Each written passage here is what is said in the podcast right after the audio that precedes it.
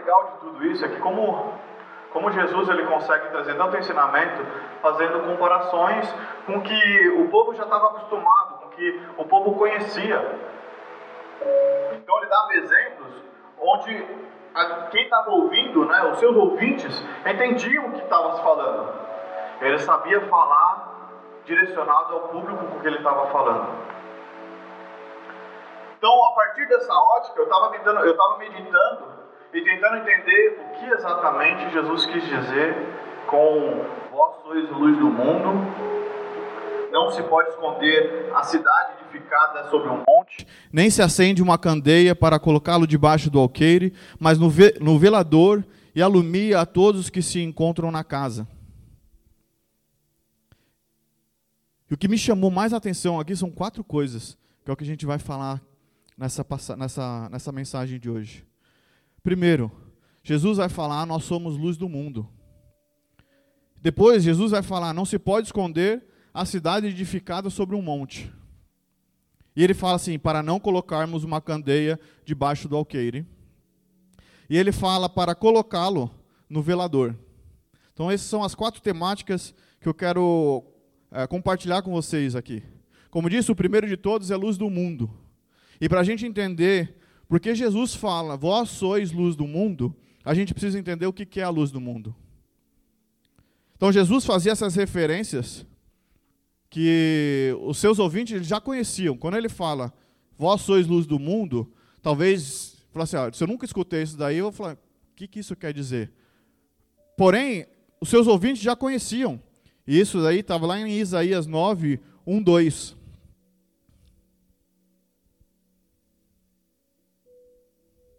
E ele vai dizer: Mas para que a terra, uh, mas para a terra que estava aflita, não continuará a obscuridade. Deus, no, nos primeiros tempos, tornou desprezível a terra de Zebulon e a terra de Naphtali, mas nos últimos tornará, tornará glorioso o caminho do mar, além do Jordão, uh, Galiléia dos gentios. O povo que andava em trevas viu grande luz e se viviam na região da sombra da morte, resplandeceu-lhe a luz.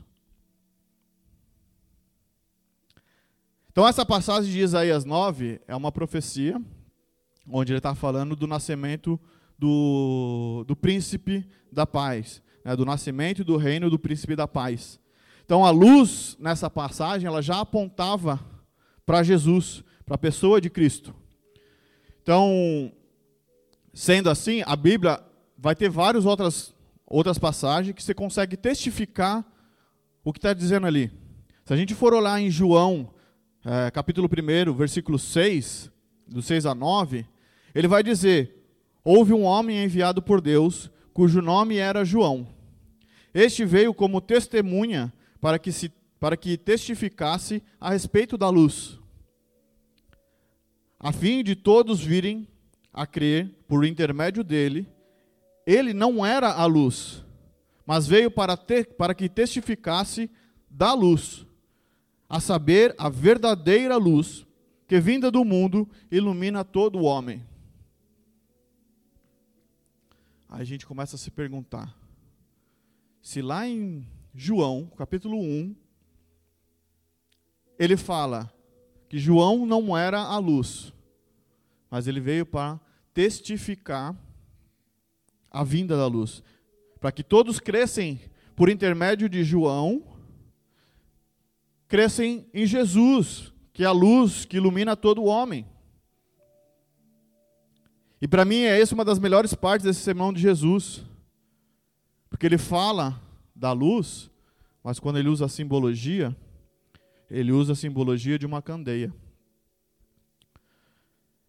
que não tem luz própria. Então ele está falando, vocês são a luz, mas ele usa candeia. Então João talvez não era é, a luz, mas ele já era a candeia, aquele que ia testificar é, a respeito de Jesus. Então Jesus mesmo disse que era a luz do mundo. A gente vai ver em João 8, o versículo 12, que ele vai dizer: Falando novamente ao povo, Jesus disse: Eu sou a luz do mundo. Quem me segue nunca andarás em trevas, mas terá a luz da vida.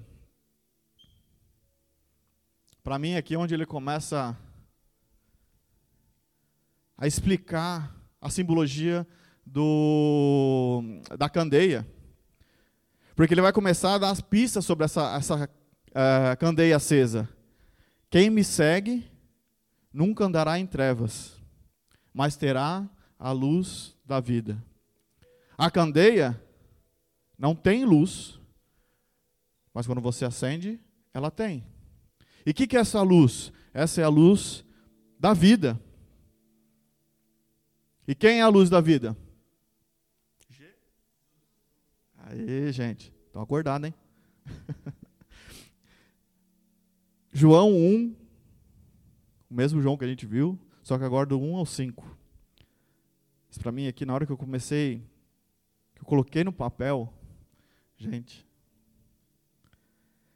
No princípio era o Verbo. E o Verbo estava com Deus. E o Verbo era Deus. Ele estava no princípio com Deus. Todas as coisas foram feitas por intermédio dele. E sem ele, nada que foi feito se fez. A vida estava nele, e a vida era a luz dos homens. A luz resplandece nas trevas, e as trevas não prevalecem contra ela.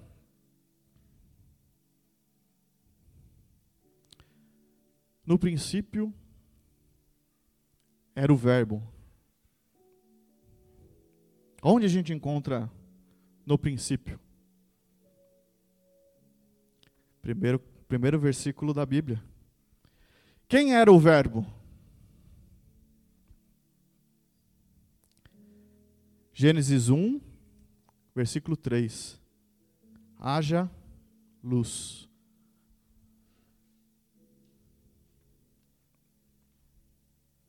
No princípio, criou Deus os céus e a terra.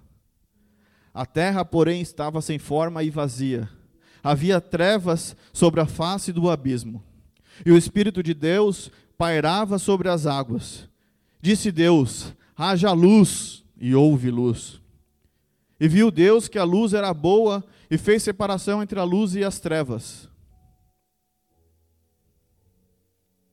Quando João fala no princípio era o Verbo, o Verbo estava com Deus e o Verbo era Deus, e ele é a luz que resplandece nas trevas, é o que ele está dizendo aqui, lá em Gênesis. Quando Deus disse: haja luz, houve luz. A luz era boa e fez a separação da luz e das trevas. A luz já estava vencendo as trevas naquele momento. Haja luz é uma tradução da expressão hebraica Yerior. Se estou pronunciando incorretamente, provavelmente estou. Mas isso significa o que pode ser traduzido como luz exista. Não é só um haja luz. Então, luz exista. E quando essa luz aparece, as trevas, no momento, já não prevalecem. Agora que a gente está entendendo que Jesus é a verdadeira luz, a gente pode voltar a entender mais sobre vós sois luz do mundo. E por que que Jesus disse como exemplo que nós somos uma candeia? Ou fez essa comparação? Mas antes de a gente voltar lá para esse versículo, eu quero ler em Paulo, o que, que Paulo falou para Filipenses, uh, Filipenses 2, porque ele fez referência a esse mesmo sermão. Paulo Filipenses, uh, Paulo, Filipenses 2, 14 e 15. Para que, vos, para que vos torneis irrepreensíveis e sinceros, filhos de Deus, inculpáveis no meio de uma geração pervertida e corrupta, na qual resplandeceis como luzeiros no mundo. Fazei tudo sem murmuração e nem contenda. Aqui Paulo, quando ele vai fazer essa, essa referência, ela fala, na qual resplandeceis como luzeiros no mundo. Ao invés de falar luz no mundo, aqui Paulo já está usando luzeiro, que é mais um, uh, uma conotação ali como candeia.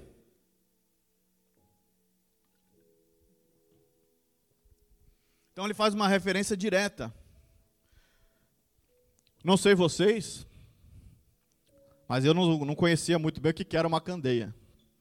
Porque muitas vezes a gente lê essa passagem, a gente ouve pessoas falando, a gente imagina aquela vela antiga que a gente costumava. Acabou a luz, tinha uma vela e tinha um negócio de metal que você botava a vela. Você fala assim, ah, beleza, isso daí é a candeia. É. Ah, não sei, não, minha casa não chama canção, não. não. O pequenininho, é, não sei não. Pra mim, candelabro, Vixe, você está longe também, né? Nossa, gente.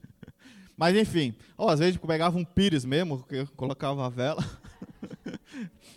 ah, e aí eu fui tentar entender o que, que era uma candeia. Porque Jesus ele fez, fez essa referência candeia. Então o que, que ele quer dizer com candeia?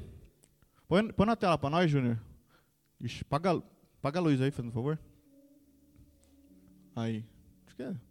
Dá para entender. Eu tentei tem outras formas, tá? Tem, por exemplo, aquela que parece uma lâmpada, aquela lâmpada do, do Aladim. Mas aqui eu tentei pegar essa aqui, por quê? Você consegue ver que tem essa parte mais altinha, que é onde é para a galera segurar. Tem aqui o, o negócio que está aceso ali, qual que é o nome? Pavio. Obrigado, gente. O pavio ele está dentro de um buraco e aí você tá, o que, que tem ali dentro? Ali tem o, o óleo, né? ou, ou o líquido que vai ser como combustível para que mantenha-se aceso. E aí está outra revelação, porque eu fiquei meditando em cima disso. O que Jesus está querendo dizer como nós somos candeia? Então, candeia é uma lâmpada dessa época, que nada mais é do que um recipiente, que não tem luz própria, e que quando é acendida ela precisa de algo a mais para se manter a luz acesa. O que, que Jesus está falando então? Que Ele é a luz do mundo, que Ele vai ser o fogo, mas que quando Ele partir, Ele vai deixar algo aqui na terra. Ele vai deixar algo para nós. Alguém sabe dizer o que é esse algo que ele deixou? Então Jesus ele anunciou em breve eu vou para junto do Pai, mas eu vos deixo um novo consolador, o Espírito Santo de Deus. E o Espírito do Santo, Espírito Santo é derramado sobre todos aqueles que creem em Jesus Cristo, como Senhor e Salvador. Então nós já temos o que é necessário, nós somos o receptáculo, cremos no Senhor Jesus, recebemos o Espírito Santo, que é o óleo. Então a luz que brilha é a luz da vida, a verdadeira luz que é Jesus Cristo. Mas a gente precisa estar nos enchendo, e a gente precisa estar repletos, cheios do Espírito Santo para que essa luz continue a brilhar. Porque se a gente não buscar isso, se a gente não é, se a gente não entrar em comunhão e buscar de Deus para ser mais cheios de, é, de, do Espírito Santo, o nosso óleo vai acabar e a luz vai apagar.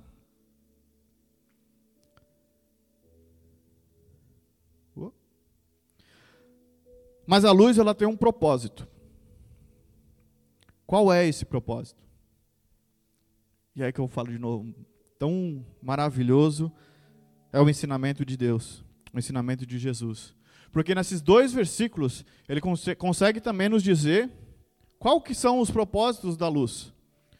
E ele vai falar, o primeiro,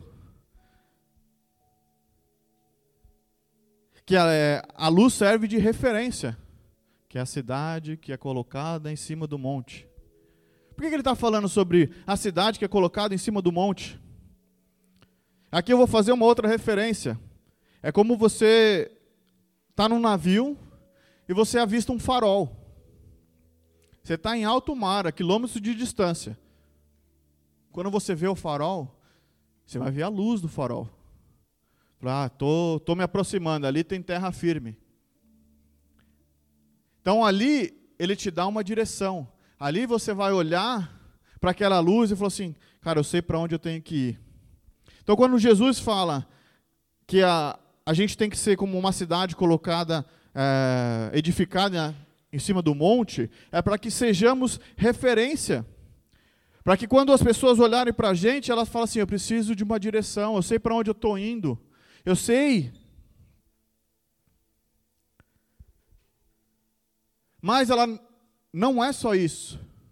Porque o que acontece? Quando você está no navio, olhando para o farol, de longe é só um feixe de luz. Mas quando você começa a se aproximar, aquele feixe de luz ele começa a clarear, a iluminar também outras coisas que estavam ali que você não tinha percepção. Porque a luz ela também revela. E essa é a segunda característica. Mas para não dizer que eu não estou usando a Bíblia, a luz que, que guia, que dá o caminho, a gente vê em Lucas 1, versículo 78 a 79. Por causa das ternas misericórdias de nosso Deus, pelas quais do alto vos visitará o sol nascente, para brilhar sobre aqueles que estão vivendo nas trevas e na sombra da morte, e guiar nossos pés no caminho da paz. Ser luz é ser colocado no alto, para que a gente possa guiar para o caminho da paz. Mas quando a gente chega e ela ilumina aquela, aquele lugar, traz a revelação. E o que, que ele está revelando? Está revelando aquilo que não era perceptível e começa a transformar em algo visível. Efésios 1, 17 a 18. Para que Deus, de nosso Senhor Jesus Cristo, o Pai da glória, vos conceda o espírito de sabedoria e de revelação no pleno conhecimento dele, iluminados os olhos, ilumina, não, iluminados os olhos do vosso coração, para saberdes qual é a esperança do seu chamamento, qual a riqueza da glória da sua herança nos santos. Aquilo que não era perceptível, que se torna visível, passa a ser Jesus. Que a gente tem que revelar a nossa vida, nós, como luz do mundo, temos que revelar a Jesus. E a glória da sua herança nos santos, a riqueza da glória.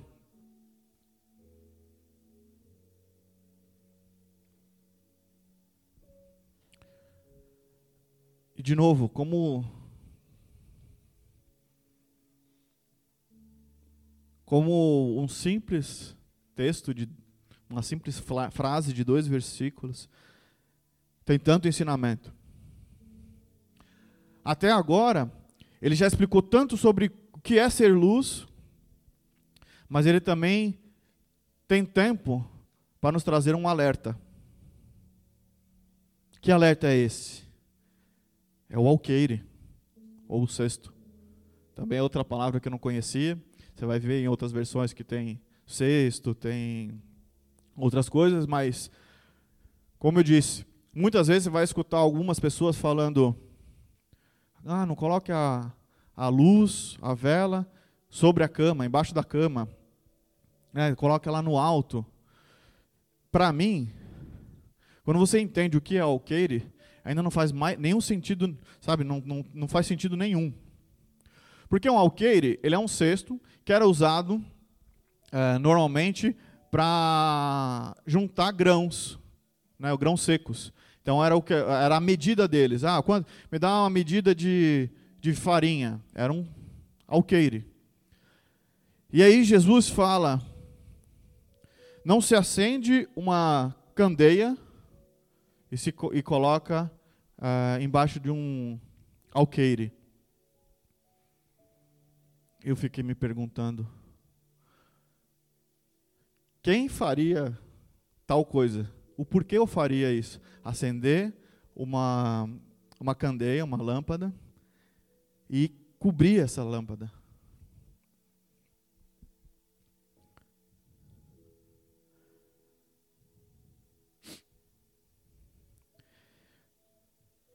E aí que Deus começa a falar mais uma vez comigo. Só tem um motivo para que a pessoa que acendeu naquela época uma candeia colocasse o cesto, é porque ele não queria revelar que ali tinha uma presença.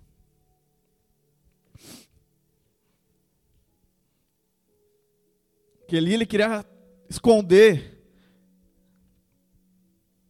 para que pessoas passassem ao redor e não vissem que tinha uma lâmpada acesa.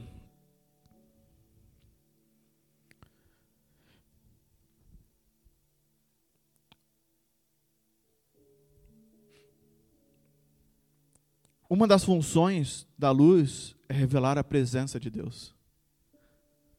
Segundo, segundo a Coríntios, capítulo 4, versículo 3 e 4. Mas, se nosso evangelho ainda está encoberto, é para que se perdem, é para os que se perdem que está encoberto, nos quais o Deus desse século cegou o entendimento dos incrédulos para que lhes não resplandeça a luz do Evangelho da glória de, de Cristo, o qual é a imagem de Deus. Então eu não sei qual é o sexto que nós temos nos colocado, mas Jesus, Ele está falando, Ele está nos dando um alerta: não se acende uma candeia para se colocar embaixo do cesto. De repente, esse cesto pode ser uma vergonha, pode ser simplesmente que você não se sente capacitado. Eu já falei isso várias vezes. Quantas vezes eu me perguntei, Senhor, quem sou eu para falar da tua palavra? Quem sou eu para ir orar por alguém? Mas aqui mais uma vez Deus está falando assim: você não é a luz. A luz sou eu, você é a candeia. Você simplesmente tem que deixar essa candeia é, acesa através do Espírito Santo de Deus. Ele, você não é a luz, nós somos apenas o recipiente.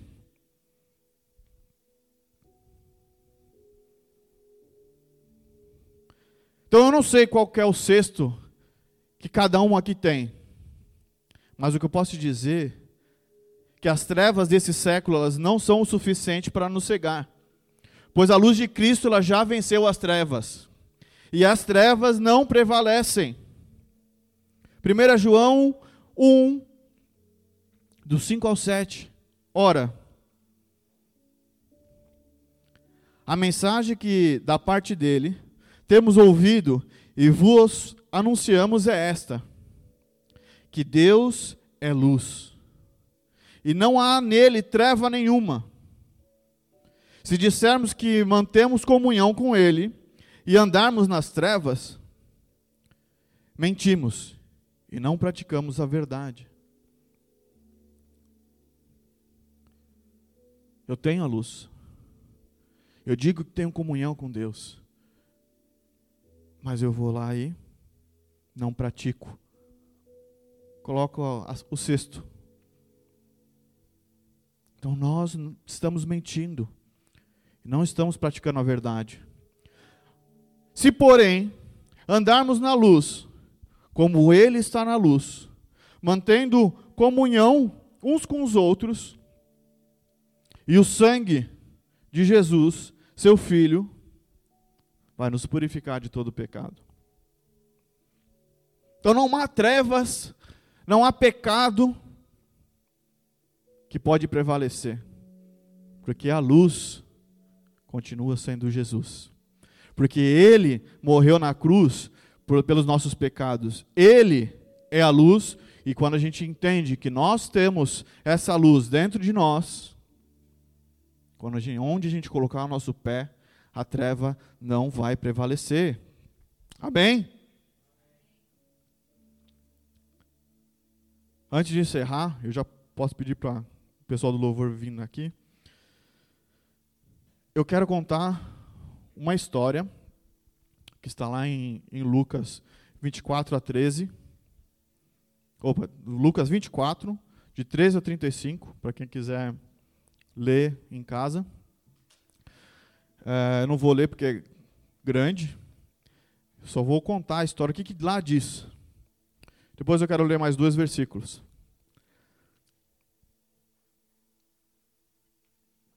Então, o que está dizendo em Lucas 24?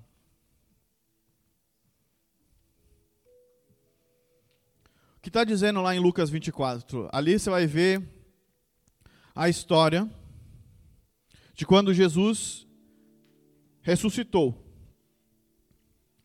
Você vai ver a história de quando Jesus ressuscitou e foi encontrar dois discípulos que estavam na estrada andando. Então, esses dois discípulos estão tristes, estão conversando e discutindo um com o outro a respeito do que tinha acontecido com Jesus. Olha, quem eu acreditava ser ah, aquele que ia trazer a paz, aquele que ia libertar Israel, o povo de Israel, ele morreu. Já estamos no terceiro dia.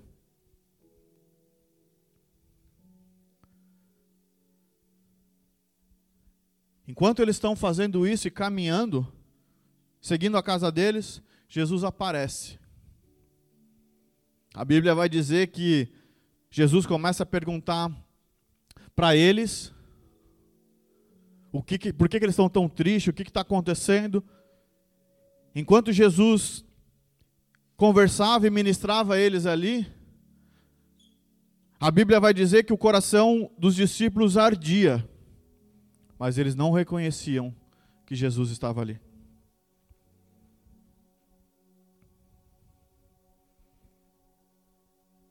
Sabe o que isso significa? Que às vezes a gente vem de domingo aqui, a gente busca, a gente sai cheio do Espírito Santo, a luz está acesa. Aí quando sai da porta da igreja para fora, a gente volta a colocar o cesto. O que acontece se você coloca um cesto na sua cabeça? Você não enxerga. E às vezes a gente está caminhando ao lado de Cristo. Cristo está aqui do meu lado. Ele fala e arde. ele fala e tem alguma coisa que dentro de mim começa a se mover, mas eu não reconheço que ele está do meu lado. Esse é o sexto, é o sexto na candeia, mas embaixo dessa candeia existe uma luz. Sabe que nessa história, como essa história acaba? Jesus finge que vai continuar o caminho, e aí os discípulos, não, não, não vai não, já está tarde. Não quer ficar lá em casa? E quando Jesus chega e senta na mesa com eles, vai dizer: Jesus repartiu o pão. Ao momento que ele reparte o pão, os olhos dos discípulos se abrem. Eles reconhecem que Jesus está ali. E nesse momento, Jesus desaparece.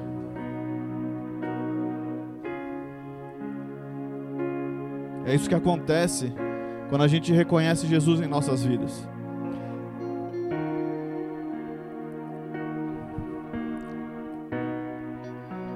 Ele passa de ser apenas aquele que está caminhando ao seu lado e passa a ser aquele Jesus que vive em você.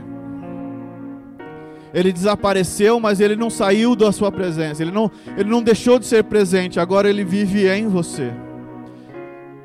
Jesus, ele habita em cada um de nós.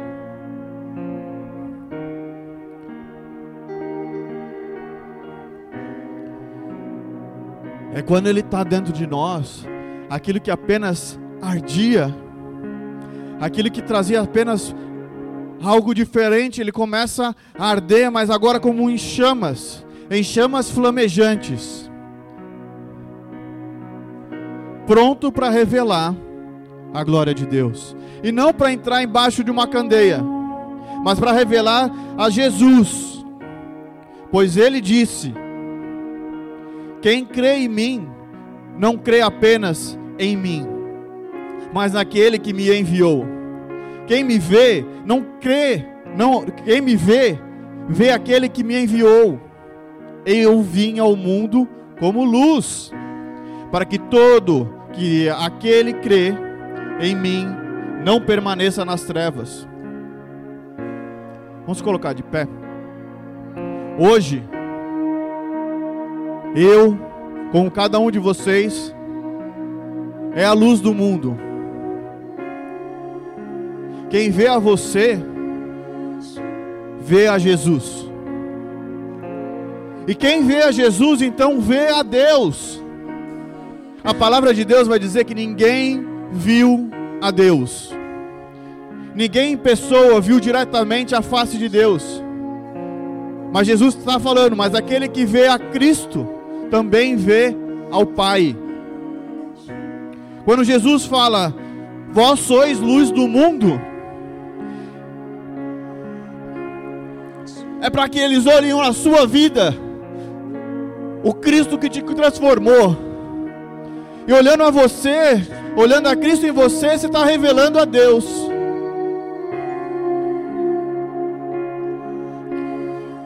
E a palavra de Deus vai dizer, a palavra de Deus vai dizer que Deus é amor. Então se Deus é amor e Jesus é Deus, Jesus também é amor. 1 João, versículo 4, do 7 a 12 vai dizer: Amados, amemos uns aos outros, pois o amor procede de Deus. Aquele que ama é nascido de Deus e conhece a Deus. Quem não ama não conhece a Deus, porque Deus é amor. E foi assim que Deus se manifestou. Foi assim que Deus manifestou o seu amor entre nós. Enviou o seu Filho unigênito ao mundo, para que pudéssemos viver por meio dele. Nisto consiste o amor. Não em que tenhamos amado a Deus, mas em que Ele nos amou e enviou o Seu Filho como propiciação para, pelos nossos pecados. Amados, visto que Deus assim nos amou, nós também devemos amar uns aos outros. Ninguém jamais viu a Deus. Se amarmos uns aos outros, Deus permanece em nós e seu amor está aperfeiçoado em nós.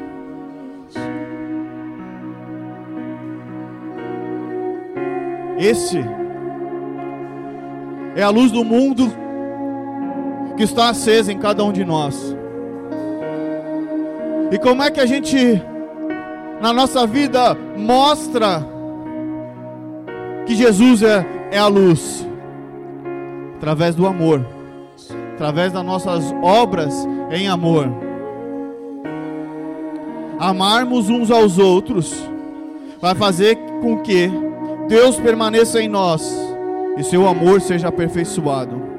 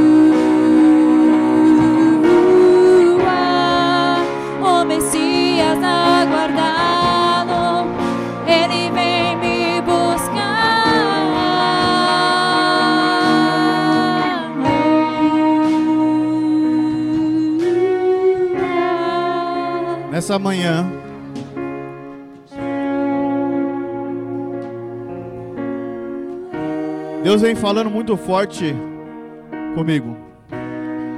Tema da palavra: a luz debaixo do cesto. Se nessa manhã Deus está falando contigo, Ele está falando para você: retira esse cesto. Então deixa Jesus falar dentro do teu coração. Seja cheio do Espírito Santo. Que o Espírito Santo seja derramado sobre a tua vida. Para que você não tenha mais vergonha e não queira mais esconder a presença de Cristo na sua vida. Pois o cristão ele foi chamado para ser luz no mundo. O que é mais lindo e maravilhoso de as pessoas olharem para você, ei, você tem algo diferente. E esse algo diferente é Cristo Jesus em sua vida. Daquele que você se orgulha e fala assim: Eu sou o filho amado, que Deus me amou, então eu também amarei.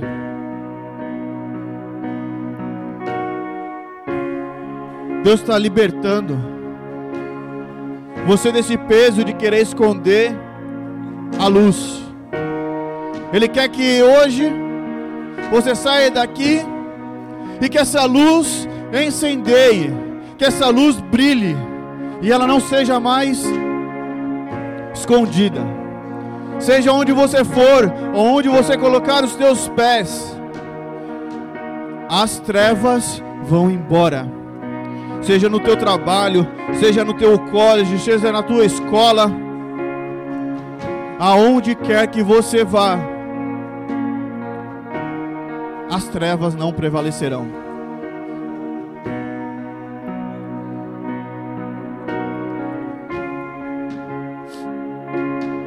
Hoje também é domingo de ceia. Como a gente leu como a gente ouviu,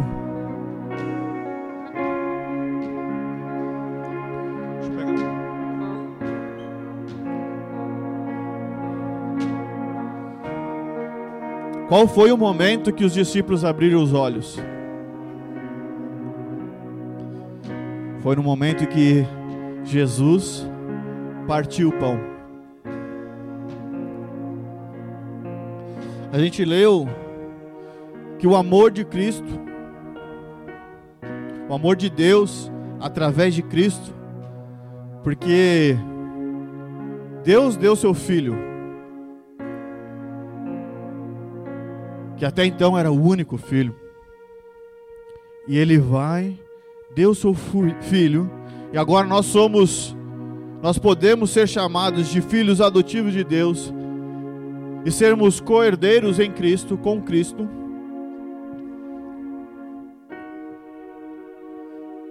Foi a partir do momento da ceia que se abriram os olhos. Jesus, quando ele faz a santa ceia, ele fala que o pão, quando ele reparte, é para lembrarmos do seu corpo. E ele fala: Quando comerdes desse pão, comerdes em memória de mim. Comemos todos.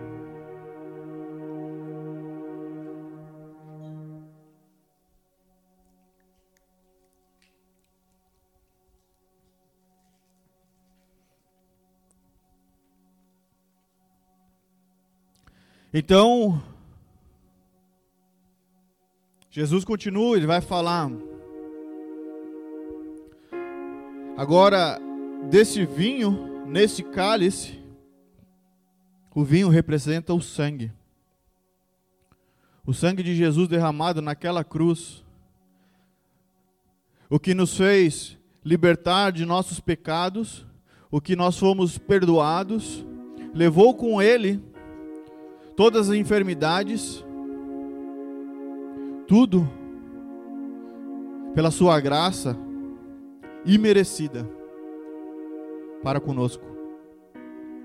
Então ele vai pegar o cálice e vai falar que quando beberste, beberdes desse vinho, façam em memória de mim. Então bebemos todos.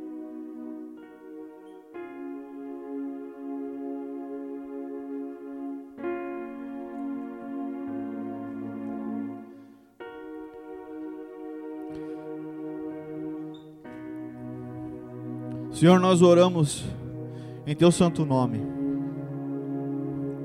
Nós oramos, Pai, reconhecendo Cristo em minha vida.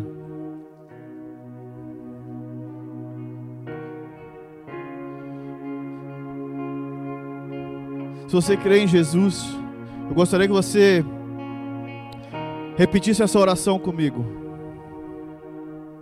Senhor Jesus, Senhor Jesus, eu entrego eu entrego a minha vida a minha vida nas tuas mãos. nas tuas mãos. Pai, eu reconheço Pai, eu reconheço Jesus Jesus como único como único Senhor Senhor e Salvador e Salvador da minha vida. da minha vida. Escreve, Pai, Escreve, Pai, o meu nome o meu nome no livro da vida. no livro da vida. Obrigado, Senhor, Obrigada, Senhor, por me amar. por me amar.